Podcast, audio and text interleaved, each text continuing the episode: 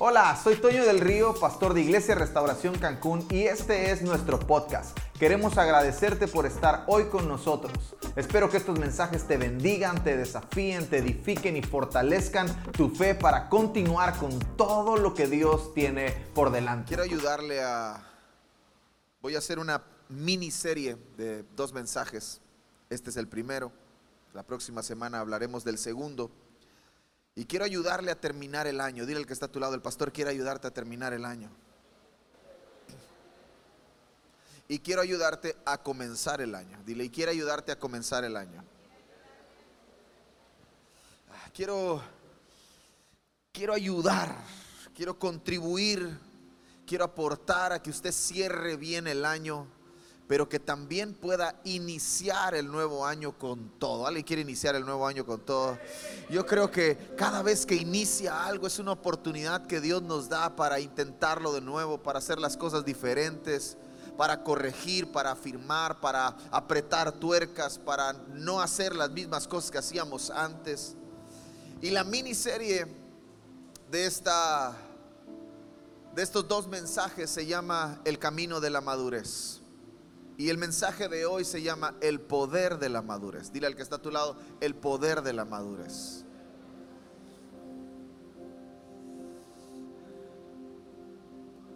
Y quiero que quiero lo primero que quiero decirte es esto, madurez no es edad. No, ya tiene ya está grande, ya debería ser una persona madura. ¿Cuántos han dicho eso alguna vez?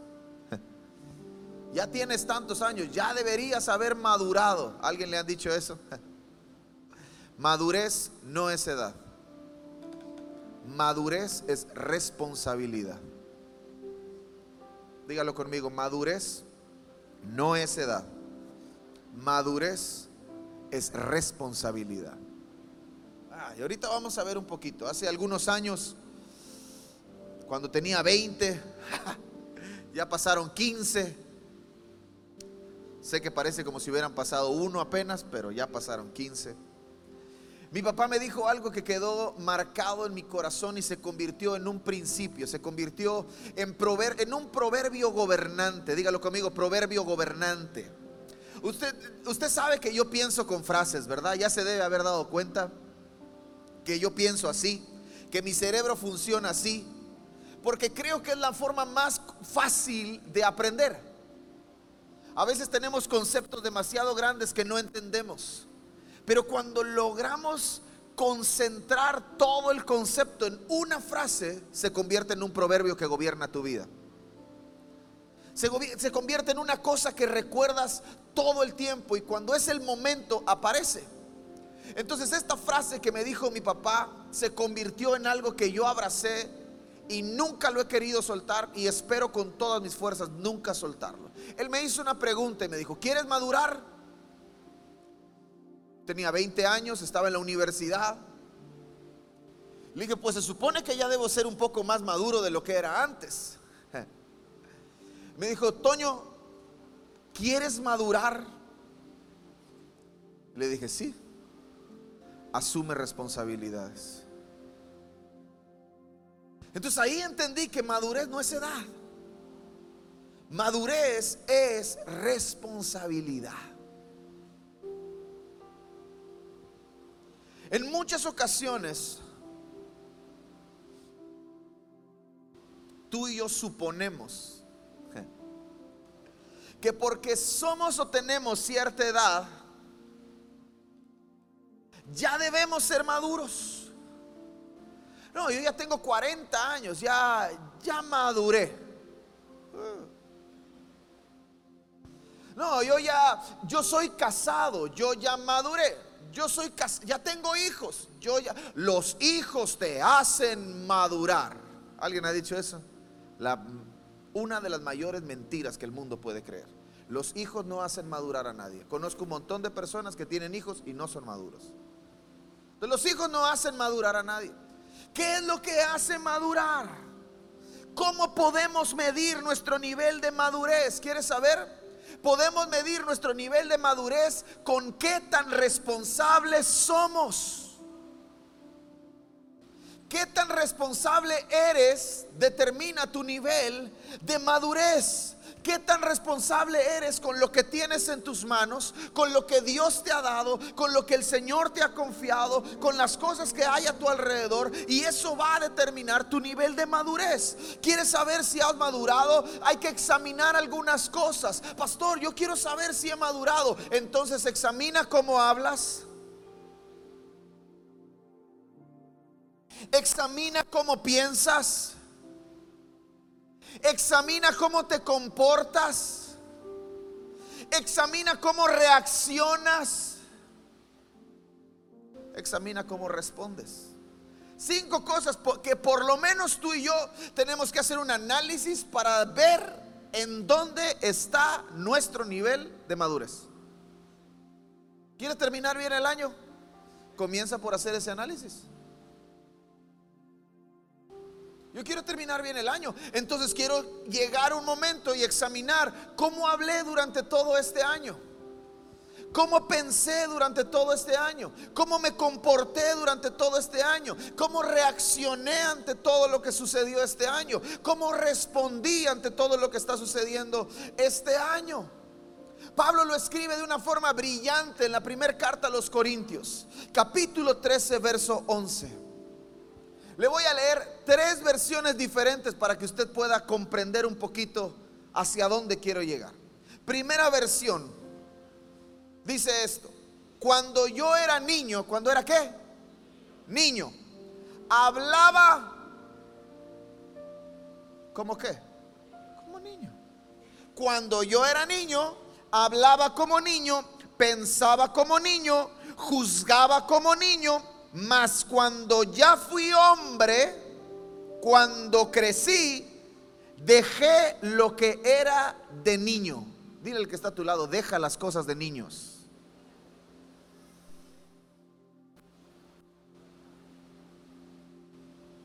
Vea lo que dice esta otra versión. Cuando yo era niño, hablaba, pensaba y razonaba como un niño. Pero cuando crecí, dejé atrás las cosas de niño. Dile al que está a tu lado, deja atrás las cosas de niño. Otra versión. Cuando era niño, hablaba sobre asuntos infantiles porque veía cosas como un niño y razonaba como un niño. Pero llegó el día en que maduré y dejé de lado mis maneras infantiles. Ándale pues. ¿Le sigo o le paro?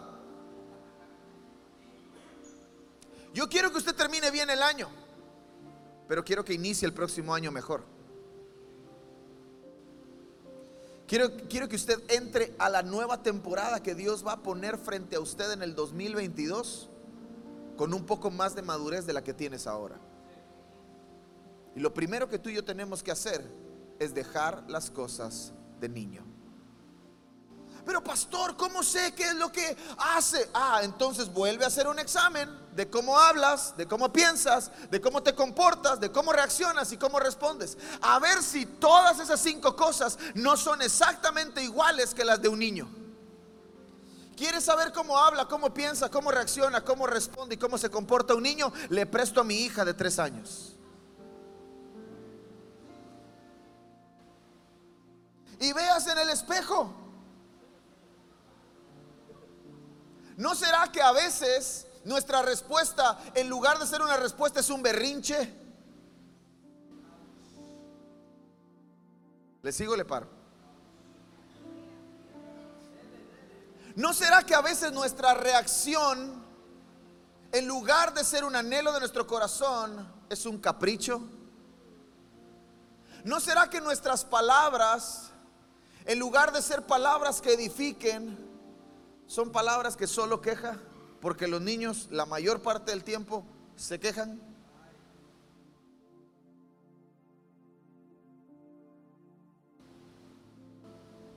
Ayer veníamos en la carretera y Ana Jimena me preguntó 17 veces cuánto falta.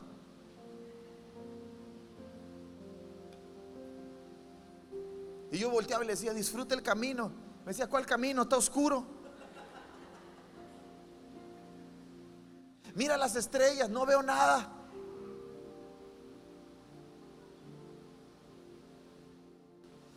Ahora, antes de entrar en el tema, quiero aclararte dos cosas. Y es esto. Existen dos tipos de madurez. La natural y la espiritual. Son dos tipos de madurez a la que tú y yo estamos expuestos. Podemos madurar naturalmente o podemos madurar espiritualmente.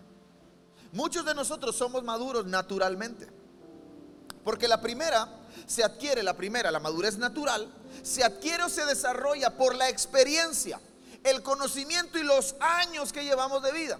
Entonces, si usted tiene 70 años, usted es más maduro naturalmente que yo, porque yo solo tengo 35. ¿Está de acuerdo conmigo? Porque usted tiene más años, tiene más experiencia, a lo largo del tiempo ha adquirido más conocimiento y eso le hace madurar naturalmente.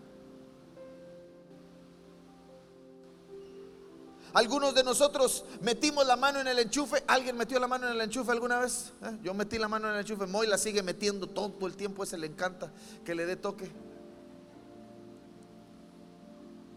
O tú y yo nos equivocamos en algo. ¿Alguien se equivocó en algo alguna vez? Pero maduramos en esa área. Maduramos en ese algo natural y entonces cuando se vuelve a presentar ya no lo hacemos igual, ¿sí o no? Usted ya piensa dos veces meter el dedo en el enchufe. ¿Por qué? Porque ya le dio toque.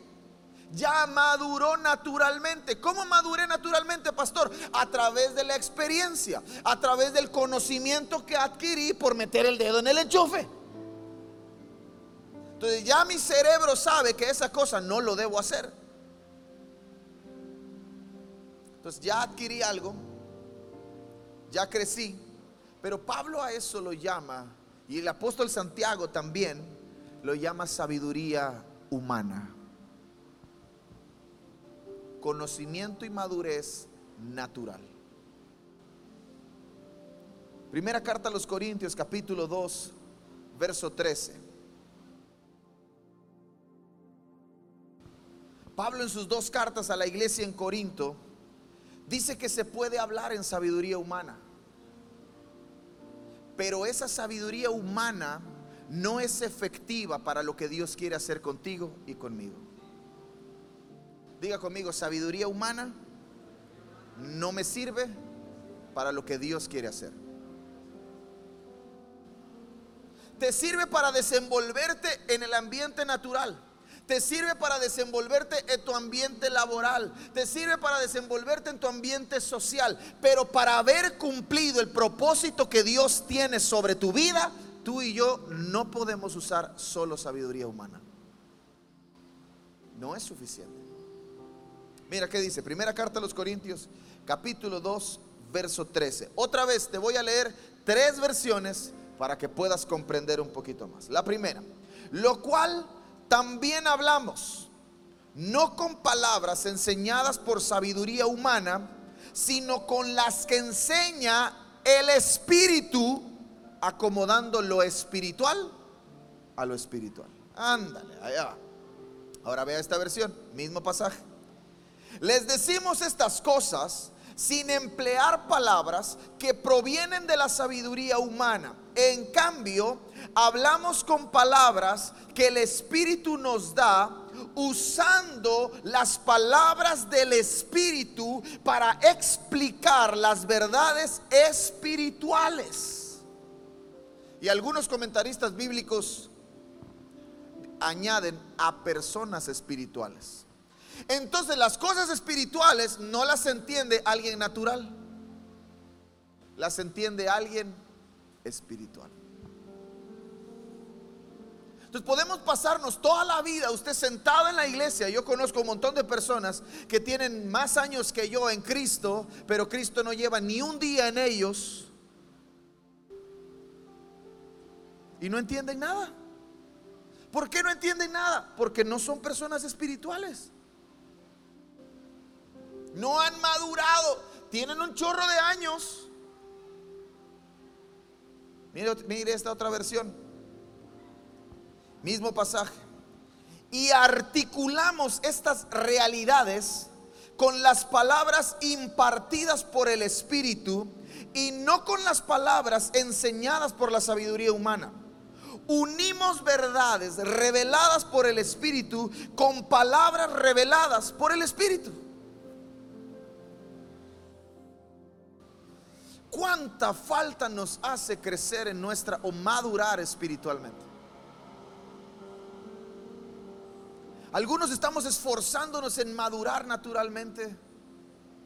Estamos esforzándonos en madurar, en, adquirir conocimiento, en desarrollar habilidades, pero no nos estamos esforzando en ser personas espirituales que entienden las cosas espirituales en un lenguaje espiritual para acomodar lo espiritual a lo espiritual.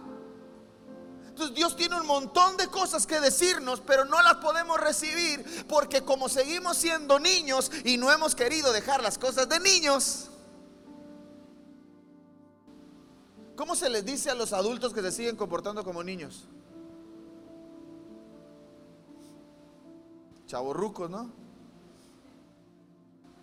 Habemos un montón de chavorrucos en la iglesia. ¿En serio? Un montón. Tenemos 30 años en Jesús. Le entregamos nuestra vida a Jesús desde hace un montón.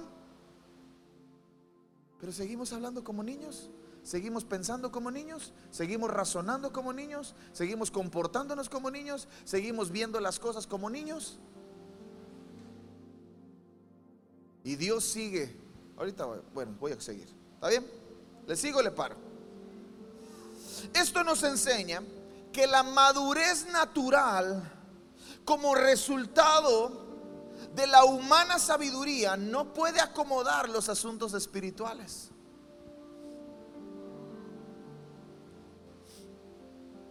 Nicodemo se para frente a Jesús y le dice, maestro bueno, yo sé que las cosas que tú haces son de Dios porque nadie las podría hacer. ¿Qué debo hacer para entrar en el reino? Y Jesús le dice, debes nacer de nuevo. ¿Cómo un hombre siendo viejo puede entrar en el vientre de su madre por segunda vez? Y Jesús le da la clave de la madurez. Y le dice, siendo tú maestro de la ley, no entiendes estas cosas, ¿cómo podré contarte lo espiritual si no entiendes lo natural? ¿Qué tantas cosas hubiera tenido Jesús para decirle a Nicodemo si tan solo hubiera sido una persona espiritual? Solo tenemos el registro de Juan después de la conversación que el que cree en el Señor Jesucristo no se perderá, sino que tendrá vida eterna. Pablo le escribe a, los corintios y les dice en el primer pasaje que leímos, ustedes debiendo ya ser maestros, todos son niños.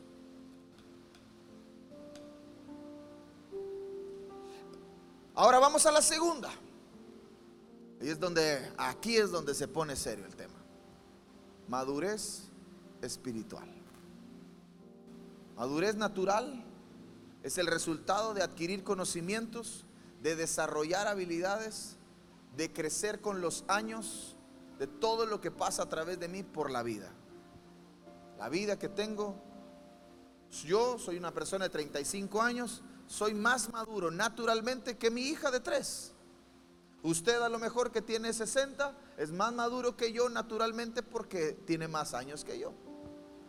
Pero aquí, aquí es donde se ve el efecto de la vida de Dios, en la madurez espiritual. ¿Por qué? Porque la segunda, esta madurez espiritual, es el producto o el resultado del carácter de Jesús formado por la obediencia a su palabra. ¿Quiere ser maduro espiritualmente? Deje que la palabra forme a Jesús en usted. Que forme el carácter de Jesús en la vida de Jesús siendo manifestada en todo lo que tú y yo hacemos. Gálatas capítulo 5, versos 22 y 23. habla acerca del fruto del Espíritu y dice esto, en cambio, la clase de fruto que el Espíritu Santo produce en nuestras vidas es amor, alegría, paz, paciencia, gentileza, bondad, fidelidad, humildad y control propio. No existen leyes contra esas cosas. Entonces yo quiero saber, quiero medir mi nivel de madurez espiritual, qué tanto reflejo estos sabores. ¿Qué tal está mi nivel de amor? ¿Qué tal está mi nivel de paz? ¿Qué tal está mi nivel de paciencia? ¿Qué tal está mi nivel de gentileza? ¿Qué tan bondadoso soy? ¿Qué tan fiel soy? ¿Qué tan humilde soy? ¿Qué tanto dominio tengo? No tengo demonio, tengo dominio.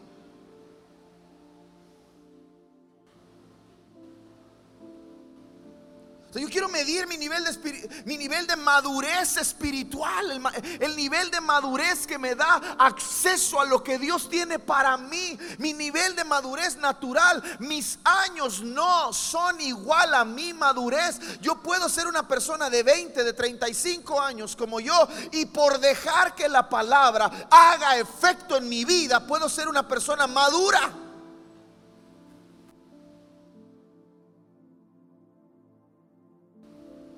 Entonces, si la madurez es responsabilidad, madurez no es edad, madurez es responsabilidad.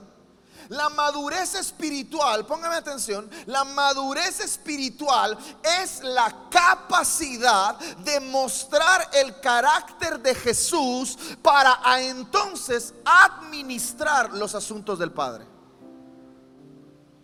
Entonces yo me encuentro con un montón de creyentes peleando con el diablo.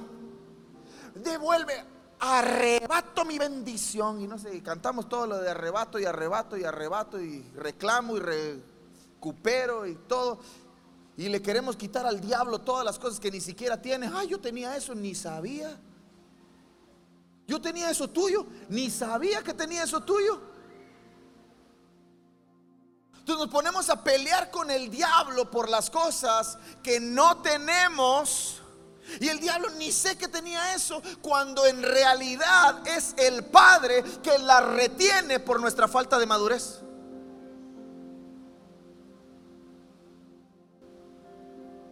Entonces estoy peleando con el diablo y suéltalo y suéltalo y suéltalo. Y el diablo yo ni lo tengo. ¿Qué voy a soltar? Ni lo tengo. Y me imagino al Padre sentado en el trono diciendo, ah, lo tengo yo. Pero no te lo puedo dar no te lo puedo dar. Porque no eres maduro. Porque madurez es responsabilidad. Y eso se ve con mi capacidad de administración. Entonces madurez es igual a responsabilidad y madurez es igual a administración. Si soy responsable, tengo capacidad de administrar. Porque el Padre no le confía sus cosas a los inmaduros. ¿Quiere terminar bien el año? ¿Quiere comenzar bien el año? Camine por el camino de la madurez. Mire que dice Gálatas capítulo 4, versos 1 y 2.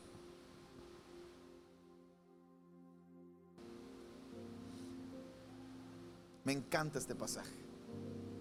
Es una chulada de pasaje. Si usted tiene su Biblia, debería subrayarlo. Si usted está leyendo su Biblia en su aplicación, debería de marcarlo. Es más, debería de escribirlo y pegarlo en, una, en su puerta, en su en refri, donde quiera. Hágale un screenshot, súbalo a redes sociales para que nunca se le olvide y cuando se le olvide Facebook se lo recuerde. Si es en un año, pues está bien, por lo menos cada año se va a acordar. Pero mire lo que dice Gálatas capítulo 4, versos 1 y 2. Piénsenlo de la siguiente manera. Dile al que está a tu lado, piénsalo. Piénsalo, piénsalo. Piénsenlo de la siguiente manera. Si un padre muere y deja una herencia a sus hijos pequeños, esos niños no están en mejor situación que los esclavos hasta que se hagan mayores de edad, aunque, diga conmigo, aunque ah, mira, aunque son los verdaderos dueños de todas las posesiones de su padre, tienen que obedecer a sus tutores hasta que cumplan la edad establecida por su padre.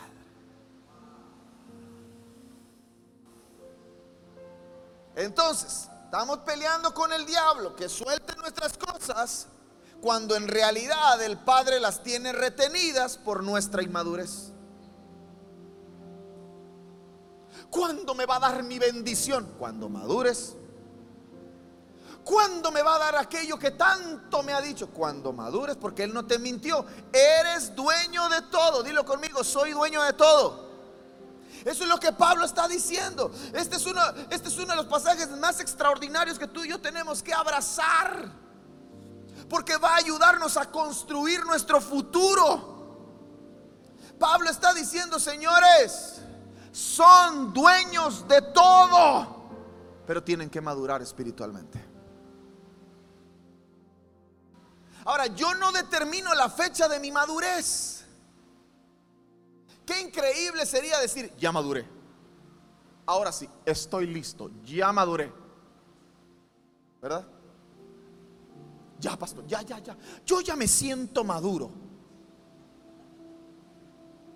El pasaje termina, tienen que obedecer a sus tutores hasta alcanzar la edad establecida por el Padre. Entonces, ¿quién determina cuándo soy maduro? El Padre. Ahora, esto no es un asunto aislado.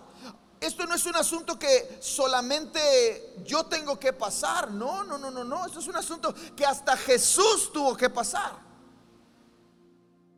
Jesús es el Señor de señores, ¿sí o no? El dueño de todo, ¿sí o no? El Rey de Reyes, el Mesías, el Cristo, nuestra esperanza, la esperanza de gloria para la humanidad, ¿sí o no? Pero también el Padre tuvo que aprobarlo. ¿Cómo maduro espiritualmente? Pregúnteme, pastor, ¿cómo maduro espiritualmente? ¿Se lo digo, se lo... ¿Lo quiere saber? ¿De verdad lo quiere saber? ¿De verdad lo quiere saber? ¿De verdad? ¿Está seguro? Juanito, ¿está seguro? Obedezca.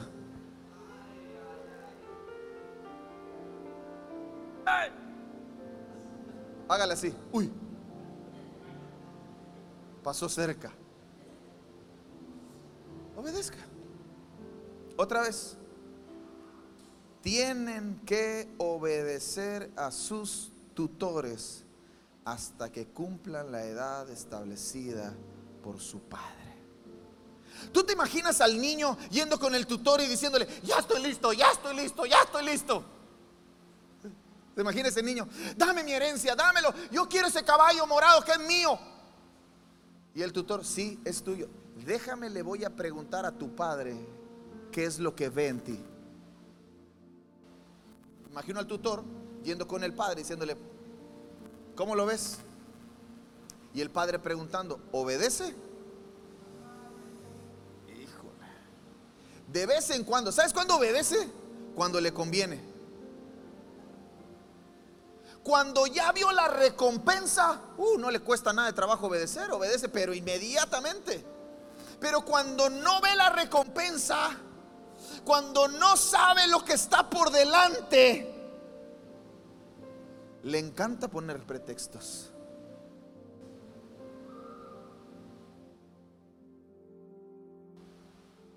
Otra vez, ¿quiere madurar espiritualmente? Obedezca. Hasta lo dije suavecito para que obedezca. Una voz desde el cielo, obedezca.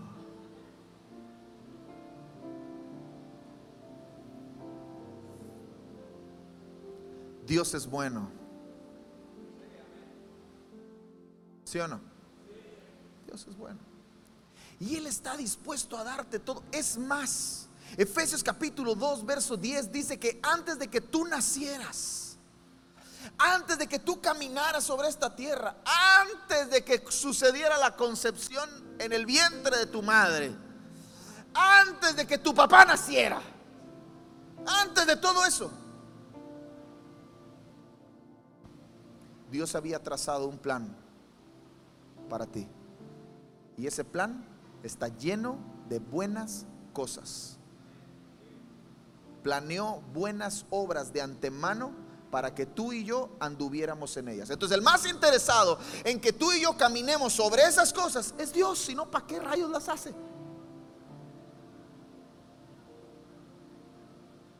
¿Para qué va a mover cielo y tierra para venir a darte una palabra si no tiene intención de cumplirla? ¿Para qué va a mover cielo y tierra para darte una promesa si no tiene el deseo en su corazón de cumplirla? Él tiene él te lo dice porque ya lo vio, ya la cumplió. El tiempo en que eso se ve realizado lo determino yo con mi madurez. Quiero madurar. ¿Ha visto esas frutas? Eh, yo, lo, yo, lo, veía que mi abuelita lo decía. Compraba un aguacate grande y estaba duro. Y envuélvelo en periódico. ¿Verdad? Y se madura más. ¿Cuántos quieren madurar rápido? Envuélvase en periódico. Pégese una envuelta así en el periódico. Bueno, no va a haber periódico que nos envuelva a todos. Un, algo más fácil, obedezca.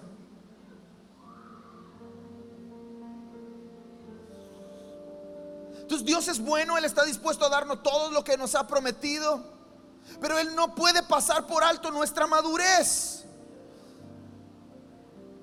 Entonces a veces podemos verlas, podemos tocarlas, podemos percibirlas, pero no las vamos a alcanzar hasta que seamos maduros. Entonces usted va a entender esto. La Biblia utiliza una varias palabras para definir una sola palabra. Hijo es una de ellas. Usted lee en la Biblia hijo, pero la Biblia tiene la, la traducción bíblica, la interpretación bíblica y todo eso tiene por lo menos tres significados para hijo. Tres palabras que definen al hijo. Y hoy le voy a hablar de dos. La primera y la última. Para que usted sepa dónde va a empezar y usted sepa dónde va a terminar. ¿Está bien? Entonces la primera es tecnón. Dígalo conmigo, tecnón. Así como tecno, pero tecnón. Es la primera palabra que utiliza la Biblia para definir hijo, tecnón. Y los hijos tecnones son los hijos por nacimiento son herederos, pero sin capacidad de administración, sin responsabilidades. Simplemente llevan el nombre, pero no la identidad. Entonces, de esos hay un montón. Tecnones, hijo, pudiéramos hacer una fiesta tecno, sin problema. Sin problema. ¿Son hijos? Sí. ¿Son hijos de nacimiento? Sí. ¿Son hijos herederos y dueños de todo? Sí. Pero hay una diferencia. No tienen capacidad de administración. No son responsables.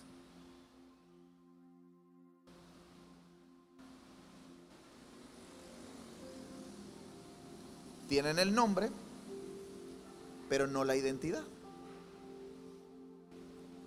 Por ejemplo, Celita. Celita y Ana Jimena. Son mis hijas, pero en este momento son mis hijas tecnones. ¿Son dueñas de todo lo que tengo? Lamentablemente. ¿Son herederas de todo lo que tengo?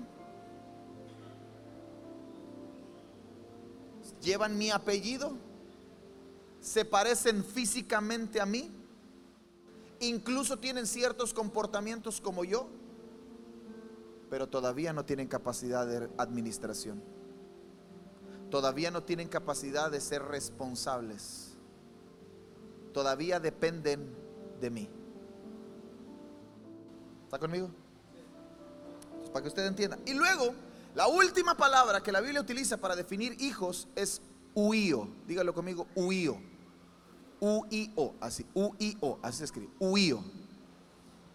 Y estos hijos huíos son los hijos formados, dígalo conmigo, formados, procesados, maduros espiritualmente, pero sobre todas las cosas son hijos con capacidad de administración.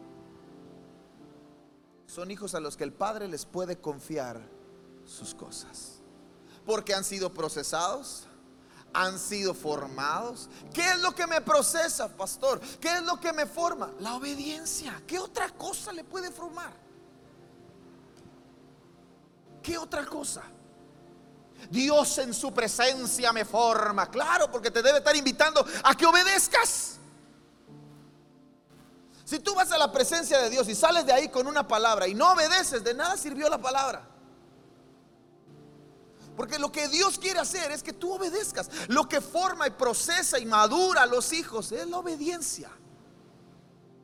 Por eso Gálatas, el apóstol Pablo dice, están bajo el cuidado de tutores para que les enseñen a obedecer, les enseñen cómo se maneja el negocio.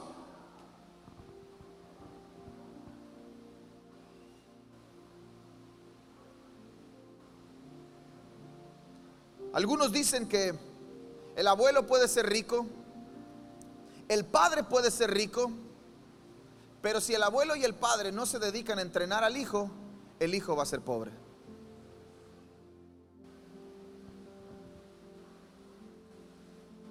¿Por qué? Porque el chamaquito nació con todo. No sufrió por nada. Alguien por ahí me dijo, educa a tus hijos con un poco de hambre y un poco de frío. Entonces cuando mis hijas tienen hambre, qué bueno que tienes hambre. Ahorita no hay para comer. Al rato comemos. ¿No comiste? Ni modo. Espérate hasta la cena. Que tengan un poco de hambre. Que sepan lo que es tener hambre. A veces tienen frío, Ana Jiménez. Papá, tengo frío. Ni modo tu hermanita vomitó la sábana, todos tenemos frío.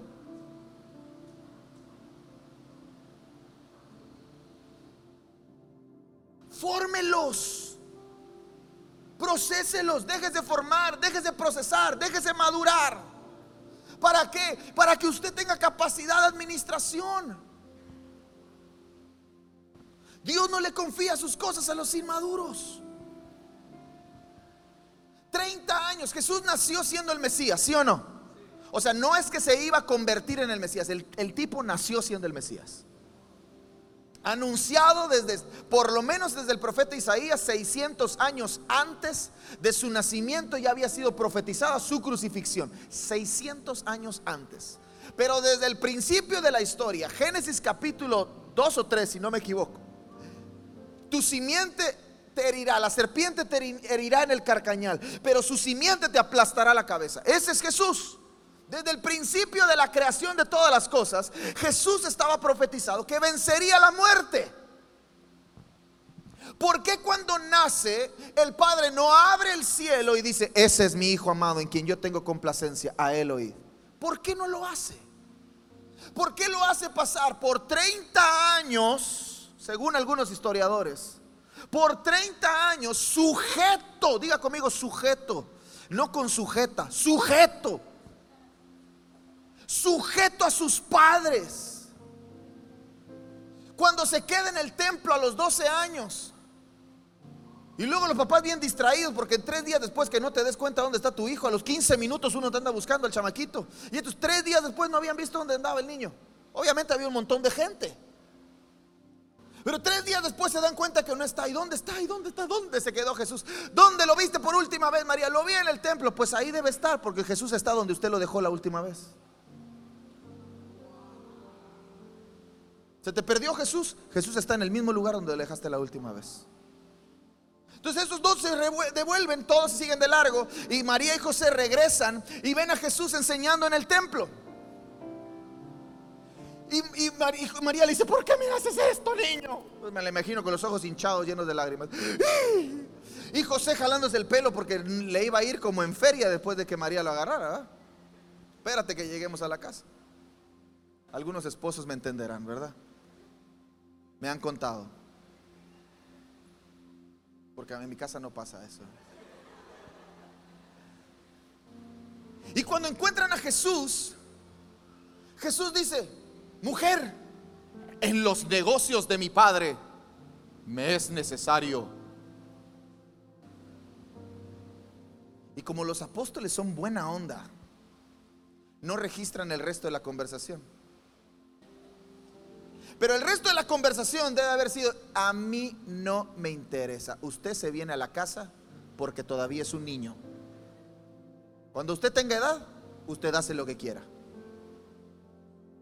Y Jesús, si no, si el, si el contexto, si la historia, si el propósito hubiera sido que Jesús iniciara en ese momento, María se hubiera tirado al piso y hubiera dicho, sí Señor, tienes razón, tú eres el Mesías, el Cristo. Se regresó y por otros 18 años aprendió el oficio de su padre y aprendió a honrar a su madre. ¿Sabe cómo se llama eso? Obediencia. 30 años después, 18 años después de ese momento, llega el momento, ahora sí, Jesús empieza a sentir la inquietud de comenzar el ministerio, se acerca el tiempo, Jesús va con Juan, Juan lo ve y dice, ahí está el cordero, yo no soy digno de desatar la correa de sus sandalias, él les va a bautizar con Espíritu Santo y fuego. Y Jesús se acerca y le dice, Juan, necesito que me bautices. Y Jesús, y, Jesús, Jesús le dice a Juan, necesito que me bautices. Y Juan le dice, está loco, yo necesito bautizar. Tú me debes de bautizar a mí. Y le dice Jesús a Juan, Juan, es necesario que esto suceda para que toda la ley se cumpla. Tengo que ser obediente. Yo no me quiero remojar, pero tengo que ser obediente. Entonces, Juan dice, órale pues, ¡fum! Lo mete y cuando sale del agua, dice que Jesús orando, el cielo se abrió. ¿Cuántos quieren que se les abra el cielo? Hay que orar. El cielo se abrió y el Espíritu Santo descendió en forma corporal como paloma y se posó sobre él. No fue a los ocho años, cuando, a los ocho días cuando lo presentaron en el templo. No fue siendo un niño que crecía en gracia y sabiduría. No fue a los doce años mientras enseñaba en el templo. Fue hasta los treinta años cuando la ley se cumplió, cuando obedeció. El cielo se abre y se oye una voz desde el, cielo que todos escuchan y el Padre dice, Él es mi huío. Él es mi huío. Él es mi hijo con la capacidad de administración. Ahora sí, arráncate. Todo lo que es mío te corresponde a ti. Todo lo que yo hago lo puedes hacer. Ahora no solo llevas mi nombre, ahora también llevas mi identidad. Ahora no solamente llevas mi apellido, ahora llevas la autoridad que da el ser parte de mi familia. No fue en el día 1, fue hasta el día 30, hasta el año 30. Algunos queremos 60 años de ministerio con dos días de preparación. ¿De dónde? ¿De dónde? Algunos queremos manejar un Ferrari. ¿Eh? Quieren tener un carrazo.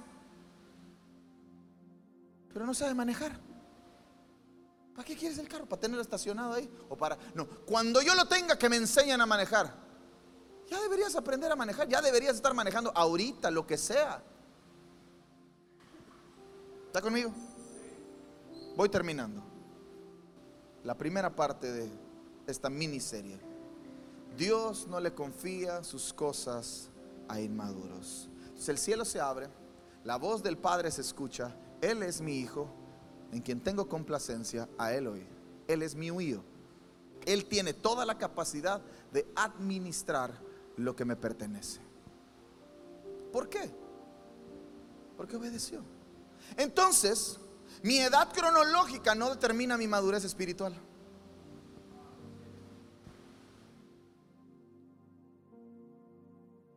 Yo sé que usted esperaba que cuando yo viniera de altar viniera tirando fuego. Y, aquí vamos a prender el cerro y todo.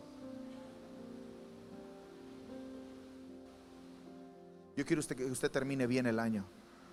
Y yo quiero que usted viva todo lo que Dios ha dicho de usted y para usted. Es mi mayor deseo. Mi mayor anhelo es que usted camine en esas buenas cosas que Dios planeó para usted desde antes de que usted llegara a este planeta.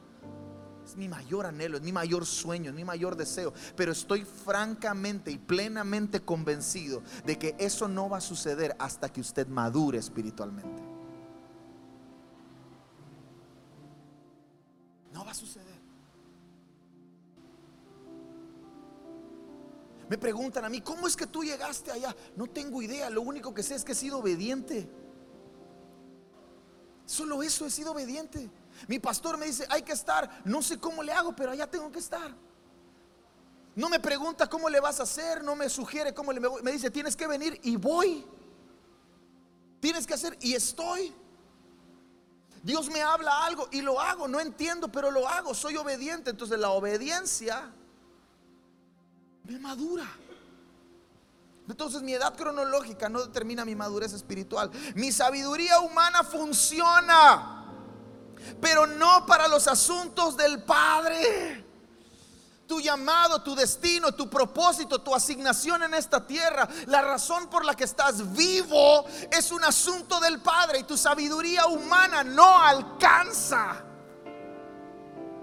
te va a alcanzar a lo mejor para posicionarte en un lugar, pero cuando estés en ese lugar vas a necesitar madurez espiritual, reflejar la vida de Jesús, el carácter de Cristo, porque si Dios te entrega lo que ha planeado para ti en el momento en el que estamos ahora, reventamos.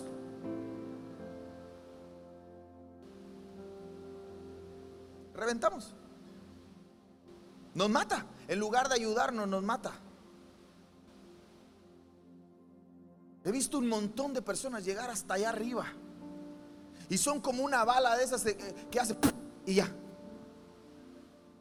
Una canción, una predicación, una iglesia, un ratito, un año, dos años. Y de pronto, ¿y qué pasó con fulano? Desapareció.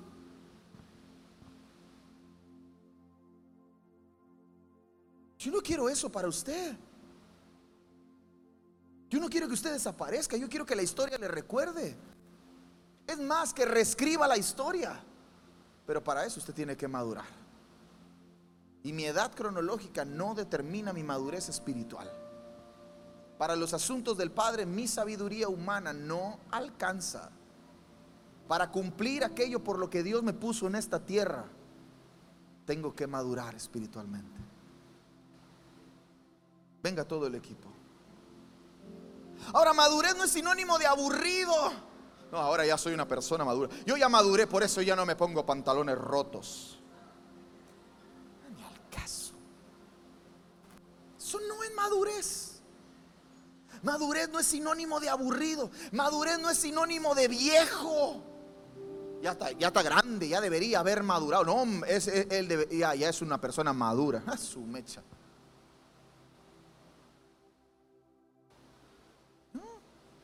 Madurez no es sinónimo de aburrido. Madurez no es sinónimo de viejo. Madurez no es sinónimo de la ropa que uso. Madurez es sinónimo de responsabilidad.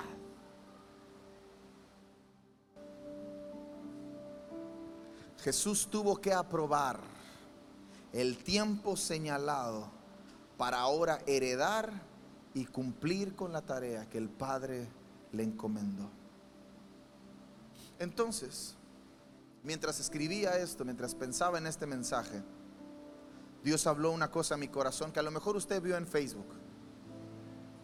Solo conquistamos aquello con lo que nos comprometemos. Nada más. Solo conquistamos aquello con lo que nos comprometemos. ¿Por qué no hemos conquistado lo que Dios tiene para nosotros? Porque no te has comprometido con madurar. ¿Sigues hablando como niño? ¿Sigues pensando como niño? ¿Sigues razonando como niño? ¿Sigues viendo las cosas como niño? ¿Sigues reaccionando como niño? Pues sigues viviendo las cosas que un niño vive. ¿Quieres vivir las cosas del reino? ¿Quieres vivir las cosas que Dios tiene para ti? Comprométete con madurar. Comprométete, decídelo. Envuélvete en periódico. Tienes que decir, Señor, tengo 15 años de cristiano. Hace 20 años que te entregué mi vida. Y sigo atorado en los mismos problemas. Sigo dando vueltas en el mismo círculo vicioso. Tengo que salir de ahí. A veces no necesitas una liberación, a veces no necesitas que te reprenda el espíritu de, ciclo. Sé.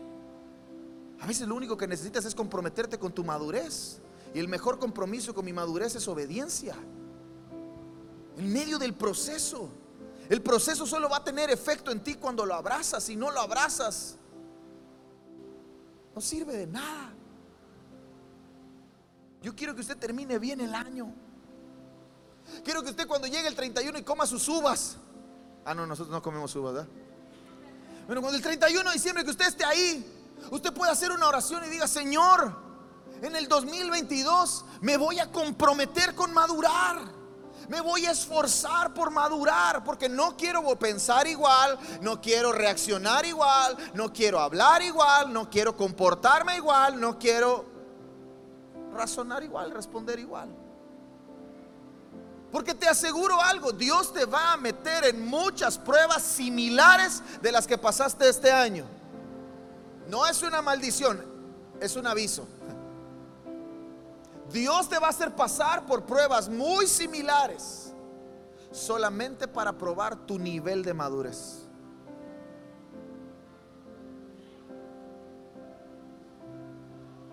Si vas a responder igual, si vas a reaccionar igual, si vas a pensar igual, si vas a hablar igual,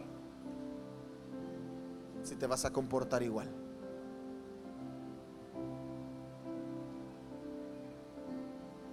Con nosotros se acercan un montón y nos piden consejo. Por todos lados, por todos lados. Me, ¿me das un consejo? Claro, con mucho gusto.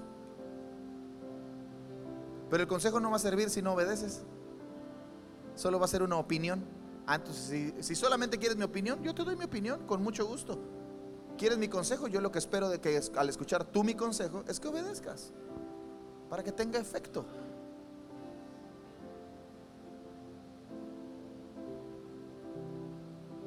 Job capítulo 22, verso 28 dice, prosperarás. ¿Cuántos quieren prosperar?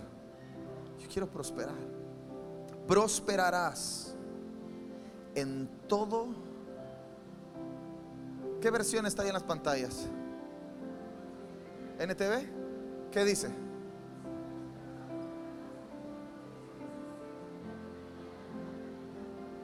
Otra vez, despacito. Prosperarás en todo lo que... En todo lo que... Decisiones, compromiso. Yo estoy comprometido con bajar de peso. Ya lo decidí. Lo decidí, está pero bien decidido. Quiero prosperar en eso.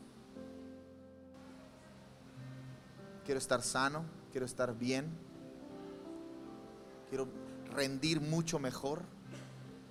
Estoy cansadísimo. Con esta predicación es la treceava predicación en tres semanas.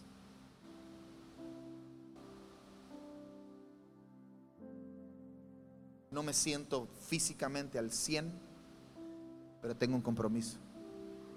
Y prosperas en todo lo que decides hacer. Si tú te comprometes con madurar, te aseguro que vas a prosperar. Si tú te comprometes con obedecer, te aseguro que vas a madurar. Si tú te comprometes con honrar a Dios, te aseguro que vas a prosperar. Si tú te comprometes con tu futuro, te aseguro que vas a llegar. Prosperarás en todo lo que decidas hacer. Pero también, y este es el centro del mensaje, póngase de pie. Por eso le puse el camino de la madurez a esta miniserie.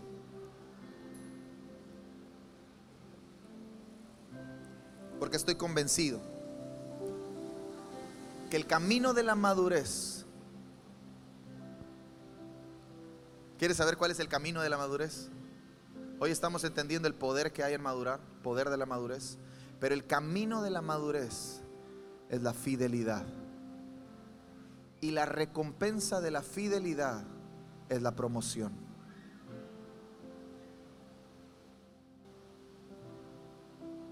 Ha sido fiel Y porque has sido fiel, hay una recompensa, promoción.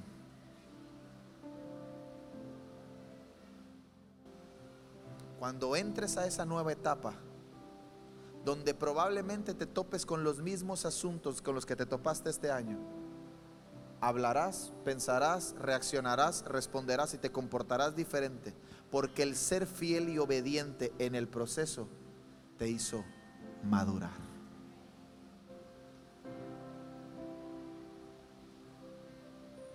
El camino de la madurez es la fidelidad y su recompensa es la promoción. ¿Cuántos quieren ser promovidos? Yo quiero ser promovido. Quiero ser promovido a un nivel mayor. Quiero ser promovido. No sé a dónde llega nuestra promoción, pero yo quiero. Si quiero eso, tengo que hacer esto. hay otra.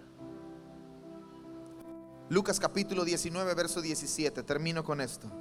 Bien hecho, exclamó el rey. Eres un buen siervo. Dile al que está a tu lado, eres un buen siervo. Eres un buen siervo. Has sido fiel. ¿Qué dice allá? Has sido fiel. Has sido fiel. Con lo poco. Así que como recompensa, ¿cuántos quieren la recompensa? Yo, quiero, yo no quiero solamente pastorear Cancún, yo quiero pastorear Bacalar, quiero pastorear Tulum, quiero pastorear Isla Mujeres, quiero pastorear Chetumal, quiero pastorear Celestún, quiero pastorear Seattle, quiero pastorear Portland, quiero pastorear Washington State, quiero, quiero, quiero pastorear ciudades, 10 por lo menos. ¿Cuál es el camino?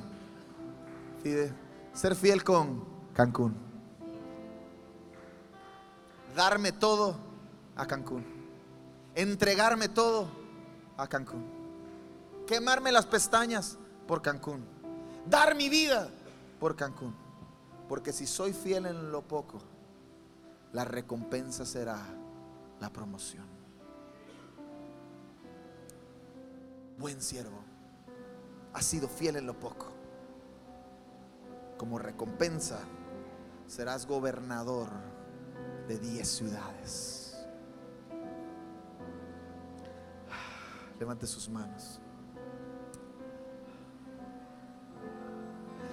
Dejemos que Dios, a través de lo que Él decida para nosotros, en medio del lugar donde estamos, nos procese nos forme, nos haga madurar espiritualmente para entonces recibir y administrar lo que siempre ha sido nuestro. Pero que por ahora está retenido hasta ese día. Deja que el proceso forme a Cristo en ti. Esperamos que estos mensajes te hayan inspirado, te hayan desafiado, hayan animado y hayan fortalecido tu fe para todo lo que tiene el Señor por delante para ti. Nos vemos en la próxima.